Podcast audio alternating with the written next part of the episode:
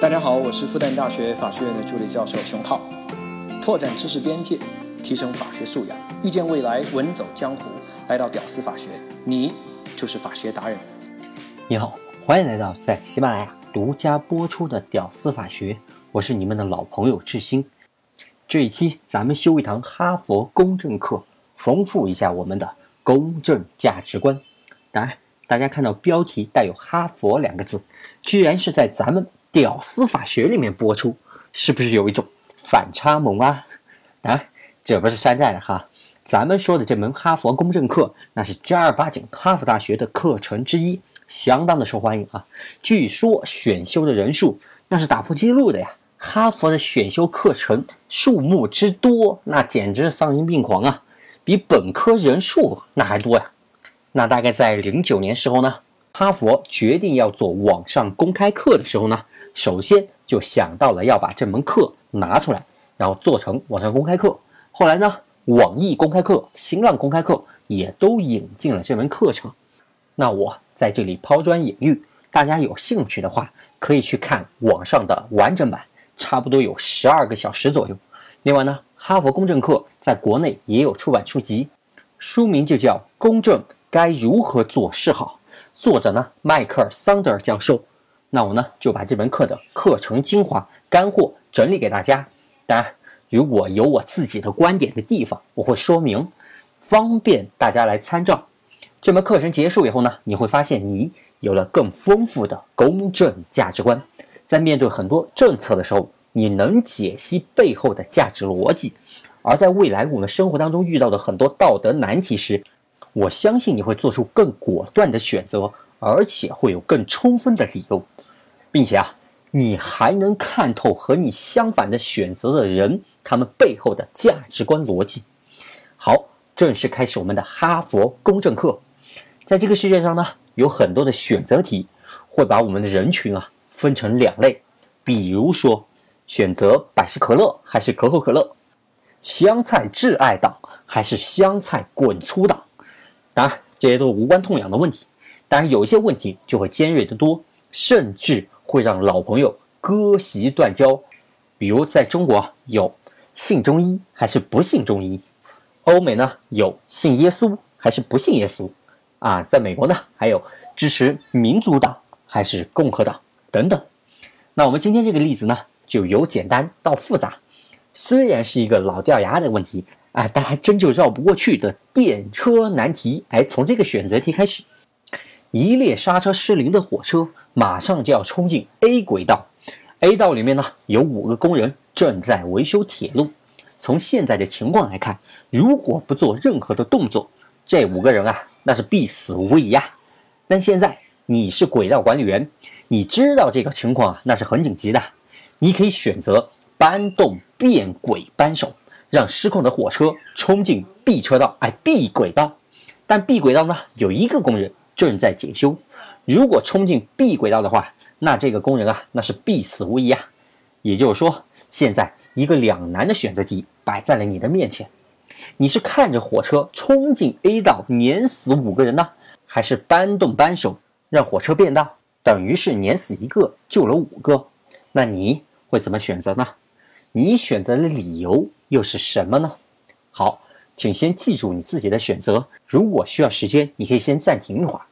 那这个问题虽然烂大街，但却是非常非常的经典。我前不久看综艺节目啊，《极限挑战》，这个电车难题居然还拿来考了哥几个。对我们律师也看综艺的，我记得黄渤和孙红雷当时选择的是拉杆，救五个，哎，死一个。哥俩认为啊，这能救五个人，那肯定要救啊。而黄磊和王迅选择了不拉杆，那观点呢，基本上认为。拉杆那就谋杀呀，这怎么能谋杀呢？对不对？张艺兴和罗志祥我有点记不住了啊。总之哥几个那是争论了半天啊。而在桑德尔教授像歌剧院一样的那个大课堂上呢，大概有四百位同学。从现场举手的情况来看，多数同学都是选择了哎拉杆，牺牲一个救五个人。而且啊，很多同学呢都阐述了自己的观点。选择拉杆的多数派呢，基本意思啊就是说。那五个人的生命，那肯定是高于一个人的嘛。这个牺牲那是值得的。而不拉杆的观点啊，那就比较多了。有的人认为呢，这火车啊，马上就要碾死五个人了，现在这个局面，那不是自己造成的呀？为什么要把这个选择题给自己呢？嗯，那有点不关自己的事儿啊，不想找麻烦的那个意思啊，这是完全从自己的角度来考虑这个问题。但是呢，还有的同学认为，拉杆的行为，那就杀人行为啊，任何时候，那都不能去杀一个人啊。我们是没有权利去杀人的，不管是为了什么东西。那我当年呢看了这个问题的时候，我当时啊我是这么认为的：人的生命呢是无价的，一个人的生命当然也是无价啦，五个人的生命同样也是无价。那为什么我要拉扳手呢？哎，就有一点，一个正无穷那是正无穷喽，它并不小于正无穷乘以五的意思。当然，我记得啊。我当年啊，我跟大学基友讨论这个问题的时候，基友马上就来逼问我了，说：“那如果牺牲是一个人救五十个人呢？哎，救五百个人呢？救五万个人呢？五千万、五十亿，你还觉得是同样的都是无价吗？是等价的吗？”啊，虽然当时我作为一个杠精，那我鸭子嘴硬，我我那当然啊，我顶了回去，但其实我内心还是有点打鼓的，真的是。同样无价吗？其实啊，别说五十亿人了，哎，就是一换五百，那我这个生命都是无价的理论，我可能就有点坚持不住了。啊，这几种观点啊，貌似各有各的道理。好，那这里呢，先记住你自己的选择。我们将这个电车难题进行一个升级。现在火车依旧冲向五个工人，而你呢，不是拉扳手了，你是站在站台上。你的身边有一个非常非常胖的胖子，无穷胖啊！你知道，你只要把这个胖子你推下去，让火车碾死，火车就会变轨，哎，救个人。这个时候呢，你会选择亲手把胖子推到铁轨上，让火车碾死吗？桑德尔教授啊，让现场的同学举手啊，想看大家的选择。有趣的事情发生了啊，这一次。选择把胖子亲手推下去的同学，哎，居然成了少数，那说明多数同学哈背离了最初的选择，居然能容忍啊，就这么让火车开过去碾死五个人。然后呢，桑德尔教授再次将问题升级，这次更夸张，你是一个医生，同时来了五个病人，每一个病人都有一个器官出了问题，假设。是肝胆脾胃肾吧？每个人呢都是一个器官出了问题，急需要移植，不移植就会死。反正，而现在呢，正好有另外一个身体健康又强壮的家伙来做检查身体吧。哎，比如说顺便做了一个阑尾手术。现在你发现，如果你要是把他哎健康的器官都取了出来，那正好合适之前等待救治的五个人啊。也就是说，你的选择题又来了。你选择亲手把这个健康家伙五个器官取出来救活五个人呢，还是看着五个人慢慢的死去？好，这个浮夸的案例啊，我估计只有哲学家能够想得出来。这不器官排异什么的都不管的吗？好吧，啊，我也先不管了。我们在讨论的是你的选择题啊，其他的先先不管啊。我们以后再说这个真实的案例。桑德尔教授呢，就问了在座的同学。比之前推胖子的，哎，那举手的那又少更多了。有位男同学在陈述理由的时候呢，我印象还蛮深刻的。他说，他是不会去摘除那个健康人的器官的，但是他会先观察这五个人，看谁先死去，然后把那个最先死去的人的器官马上哎取出来，然后去救其他四个人，哎，一救四，简直机智啊！理由呢？哎，本来你也要死，对不对？没有人救你的。那不如你死了以后顺便救一下其他人喽。桑德尔教授说呢，啊，虽然你很机智，但是你这么回答的话，那等于是回避了你的选项。看来这俩选项啊，都让人蛮痛苦的。果然是让人痛苦的选择题啊。好，下面是我的观点啊。其实啊，这三道题本质呢，那是一样的，都是可以牺牲一个人救五个人，但区别就在于具体的牺牲方式它不一样。那为什么多数人愿意哎搬动扳手，而愿意把人推下铁轨的人就成了少数呢？摘掉健康人的器官就成了更少数了。其实吧，这三个不断升级的案例，在价值观的选择上是一样的。真正变化的是救人方式变得更为难我们选择的人了。也就是说，我们选择的成本在不断的增加。成本可不光只是金钱、时间、心理负担啊，这个内心成本也是成本哦。这三个案例啊，我们要做的选项，内心的负担其实是在不断的增大的。刚开始，我们只需要拉扳手，都不需要接触任何的活体。第二次，我们要亲手把胖子推下铁轨，然后看胖子被碾死。第三次更夸张，我们需要亲手摘掉健康人的器官啊！我们的同理心在不断的受到挑战。要做出这事儿的话，那我们需要有强大而坚定的意志力来克服我们人性天生就有的同理心所给我们产生的巨大的心理负担。那说到这，我还真佩服有那么几个同学坚持摘掉活人器官也要去救那五个人的同学。啊，甚至我感受到了他们宁愿背负全世界的骂名，背负犯罪的这样一个帽子，英勇就义的这样大无畏的光环。那我们就单纯的讨论大家的价值观差异，大家的选择差异好了。当然，除了以一换五这样数量上的差距让我们很为难，还有另外一种质量的差别让我们也很为难的题目。这个呢，桑德尔的课程里面没有提，但逻辑其实是一样的。我就把诺兰大神的那部电影《蝙蝠侠：黑暗骑士》里面的剧情我稍微改一下，然后大家再次做一个选择啊。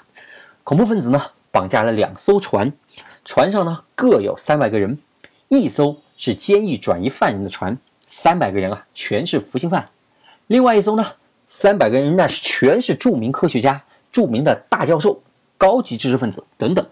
现在恐怖分子把两艘船上都装满了炸弹。一旦爆炸，所有人都死呗。现在把两个遥控器交给了你，你可以主动选择炸死嫌疑犯的船，也可以选择炸死科学家的船。但是呢，如果你不选择的话，那十分钟以后，恐怖分子小丑哥他将会随机选择一艘船炸掉。那你会不会把这个不确定变成确定呢？如果这个问题，那给我以前的话，那我还真正的在挑战我生命无价的理论。人权都平等的，对不对？如果坚定的认为生命无价，人人平等，那我肯定不会爱啊。两边是等价的呀，为什么我要爱？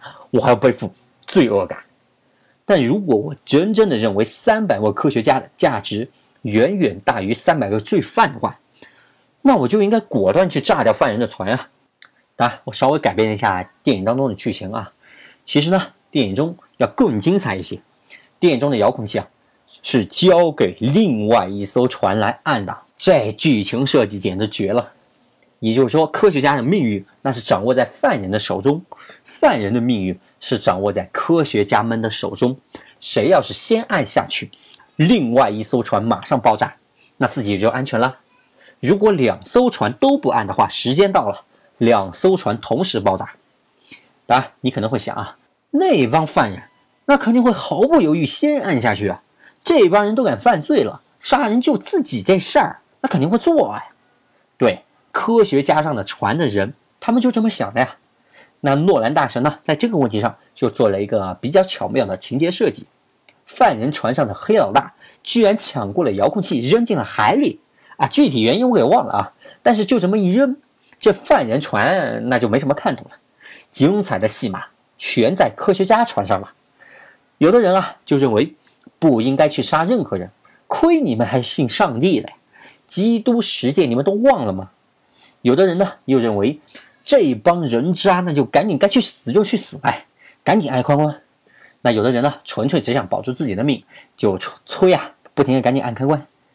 船上呢，那是吵的是不可开交，吵了半天，他们发现，哎，这帮所谓的人渣。居然还没按开关炸死自己呀，然后就惊呆了。很多想赶紧炸掉对面的人，哎，就开始有点愧疚啊，有点羞愧，觉得自己啊还不如那些人渣。最后呢，全船用投票的方式来决定是否要按这个开关。如果这个期间如果对面按了，那也就认了，对不对？投票结果最后出来了，三分之二的人投了，哎，炸掉对面，马上按。但是呢，新的问题又出来了，居然没有一个人愿意去按那个开关，不愿意背负炸死三百个人的罪恶感，啊，哪怕是为了救另外的三百个人，包括自己。科学家船呢，就这样一直拖着，拖呀拖，也一直在那个提心吊胆，那个等着对面送自己上路。啊，不愧是诺兰大神啊，在营造这个桥段的极其微妙的气氛上，啊，那简直绝了。两个半小时的电影啊，那全程无尿点啊！啊，当然这个电影的剧情可不光这一点啊，不说了，我最爱的电影之一。当然，最后的结局，导演并没有让所有人都死吧，人性的光辉都爆发了。你还没个好结果，这也太负能量了吧！最后呢，就算是恐怖分子开恩，所有人没有死啊，不小心就多说了两句题外话，见谅。我们最后还是在结尾把问题收回来，电车难题。你会选择扳扳手牺牲一个救五个人吗？加强版你会去推那个胖子吗？终极版你会去摘掉那个健康人的器官去救五个人吗？轮船版你会去先炸掉犯人的船而救那么多的科学家吗？这里呢，你不妨把自己的选择写在下方的留言当中，大家也可以互相看一下。我靠，原来这帮人是这么选择的呀！那节目的最后呢？我就借一句网络至理名言来结束今天的节目：人跟人的区别，那简直比人跟猪的区别还要大呀！感谢您的收听，能听到最后的都是真爱。我是志新，我们下期再见。I see trees of green, red roses too. I see them blue.